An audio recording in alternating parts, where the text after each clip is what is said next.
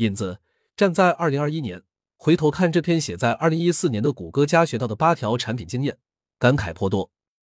在二零一九年，Google 加企业端更名为 Google Current，而个人版不再向个人开放，Google 加的生命正式宣告结束。Google 加虽然结束，但是在一些社交产品中也能看到相似的影子。一圈子，微信添加朋友的时候打标签，发朋友圈的时候可以屏蔽部分好友。二环聊 Hangout，社交领域，后起之秀 Discord 微信群的视频功能已有所体现。三。谷歌邮箱变成了个人的办公空间，集成了谷歌所有办公套件，而谷歌邮箱账号已成为了海外互联网世界的身份通行证。这似乎也验证了保罗在本文中的论断。洛洛虽然败北社交战场，但他仍然是互联网世界的王者。如今的社交战场上暗流涌动。二零二一年八月，东方不败 TikTok 下载量首次超过 Facebook，而初出茅庐的 Clubhouse 也带动了音频社交风潮。社交之战何去何从？谁又能夺取社交江湖的第一把交椅？江湖还是那个江湖，只是 Google 加已成了传说。从谷歌家学到的八条产品经验，作者保罗亚当斯，产品副总裁 at Intercom。这篇文章部分译稿摘自社交网站界面设计。查看英文原文，请点击阅读原文。虽然我在最初的谷歌家团队工作过。也是发明圈子这个概念的人，但我早就离开了这个团队，也没有什么内部消息。这篇文章也不包含任何机密信息，我只是简单的分享我思考清楚的产品经验，希望能帮助更多的人创造出更好的东西。所有的内容都来自公开的信息。一、关注人的问题，而不是公司的问题。关于谷歌家到底怎么了的讨论。其中核心主题是 Google 在 Facebook 崛起之际到底面临哪些问题，还有哪些问题依然存在。在我写这篇文章的时候，所有围绕这个问题的讨论都是以公司作为出发点的。对于谷歌家可以或者应该解决的什么人的问题的讨论，则所见甚少。如果谷歌家想要有和 Facebook 一样的用户参与度，它需要考虑如何使人们的生活得到本质的提升。大多数人毫不关心 Google 所面对的问题，同样，他们也不用 Facebook 去搜集和他们自身相关的数据来进行更精准的广告投放。他们仅仅是希望有更好的工具来帮助他们过上更快乐和更满足的生活，而且他们往往不会看到工具在未来的长远价值。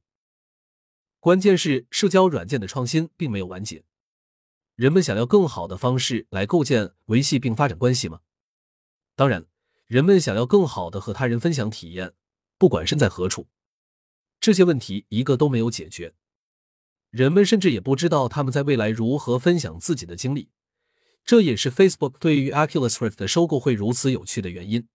而谷歌加低绝大部分提供的都是别处已经存在的服务。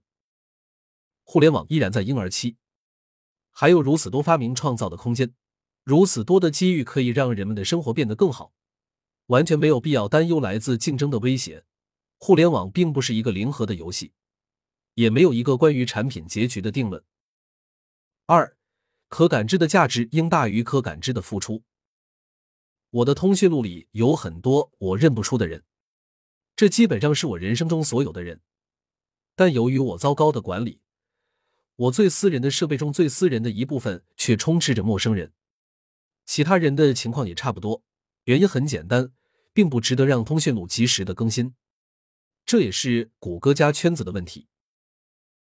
对每个人来说，感知到的价值是明显的，圈子更清楚的划分了线下人生的样子，人们与不同的人分享生活的不同部分。这也是当时 Facebook 的阿喀琉斯之种，Facebook 的设计模式适合所有的人分享所有的东西，这限制了人们愿意分享的内容范围。但这是一个困难的设计问题，仅确定一个明确的用户价值还是不够的。相比产品的初期洞察和独特卖点，执行力也同样重要。像绝大多数移动通讯录那样，人们并不会手动将朋友添加进圈子里，而且更重要的是，他们也不会保持更新。圈子需要持续的用户操作，尽管有其价值，并不值得为之付出。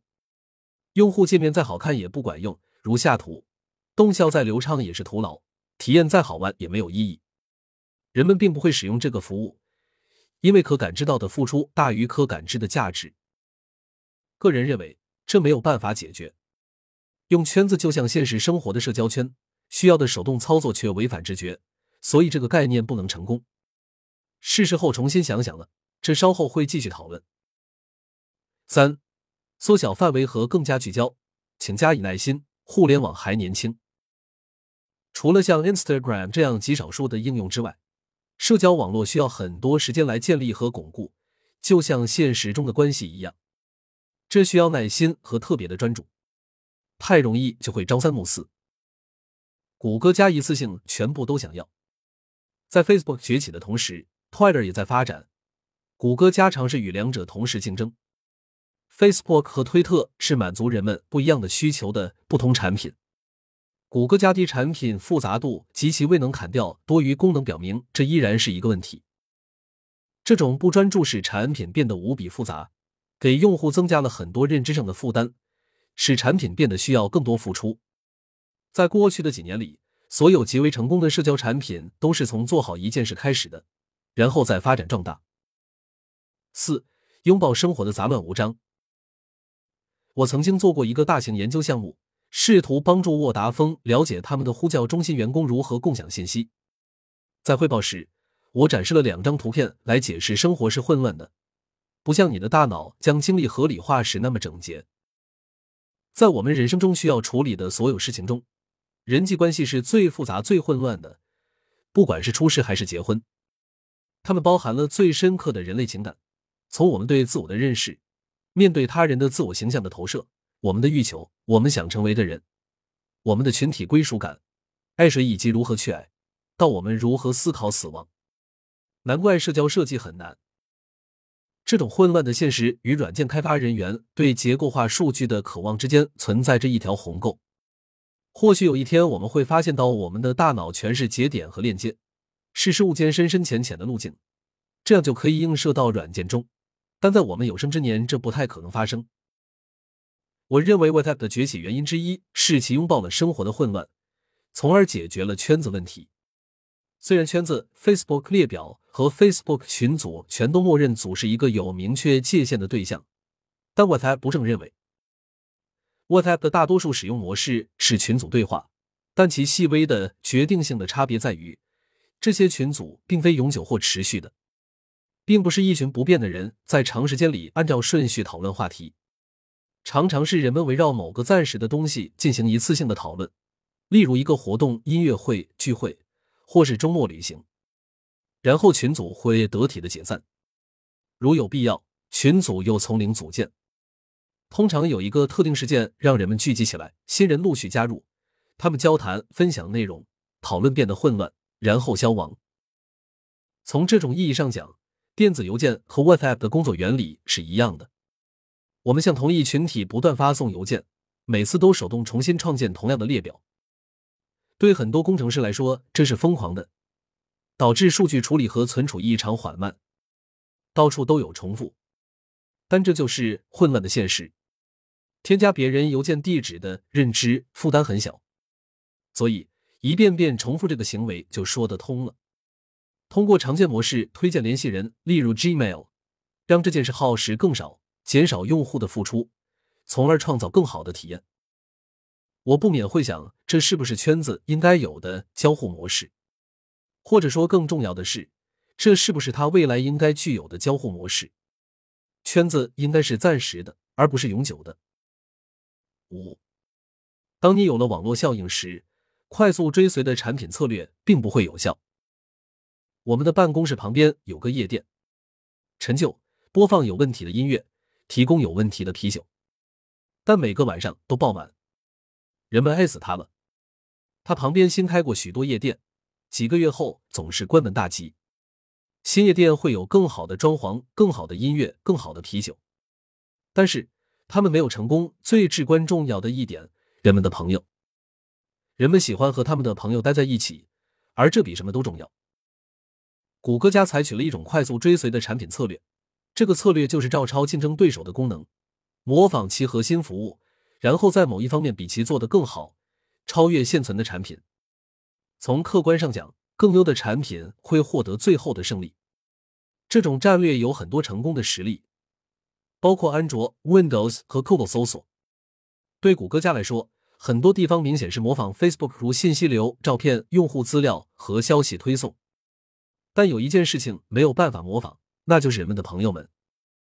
网络效应需要时间来建立，我们需要的不是快速追随，而是一个完全不同的产品策略，还需要耐心和专注。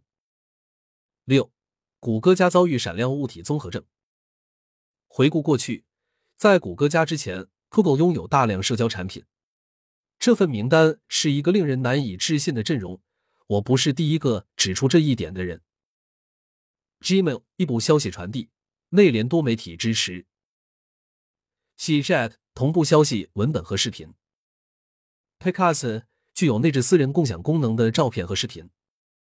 YouTube 面向公众和社区的视频。Reader 杂志。Blogger 更长的形式发布和日记。Voice 语音电话和短信。我确信这里有大量遗留问题需要处理，但试想一下，如果在这些产品简单的使用统一的用户身份，并分别对他们进行投资，可能会发生什么？正如谷歌已经统一了所有产品的视觉设计，但更具讽刺是，Facebook 正在把自己的应用根据不同的功能进行分拆，但他们又具有统一用户身份层，例如。谷歌家不一定需要信息流，它当然也不需要像 Facebook 那样外观或结构。显而易见，谷歌不需要真实姓名，他们只需要一种常用的方式来指代某个用户。世界上大多数其他地方仍然使用电子邮件地址来实现这一目标，这对使用 Gmail 的人来说又是另一个讽刺。七，人们需要生活中实际存在的概念模型。我们的很多朋友都是不守时的。我记得在手机时代以前，我们常常需要在碰面地点不断想他们到底会迟到多久。手机的最大优点之一就是消除了这些不愉快的体验，但是 Hanger 又把这个体验带回来了。我该等一会儿吗？还是打开一个新的标签页，干点别的？使用另一个渠道时常让人有断裂感，例如用邮件或即时聊天工具和一个本应该加入了 Hanger 的人交谈。从 Google Chat 到 Hangout 的切换挺有趣的，我非常想看看 Google Chat 和 Hangout 分别的活跃用户数量，还有 Google Chat 的讨论量与 Gmail 内以 Hangout 为主的聊天应用的流量对比。我想知道 Hangout 到底算不算成功？它在退商店的评分是三点八。我个人认为 Hangout 的概念很让人迷惑，Google Chat 则要好得多。我知道很多人也有和我一样的想法。回顾通讯的历史，很多成功的社交软件都有类似的线下体验，甚至像新闻流这样的应用，也可以与中心市集做比较。他们同是新闻和八卦的来源。每产生一个新工具，人们都需要建立一个概念模型，以减轻使用的负担。我只能在现实中联想到一个与 Hangout 类似的体验：某人在未经事先安排的情况下，在某个地方等着别人出现。和这种体验相关的情景，在大多数国家都是不合理的。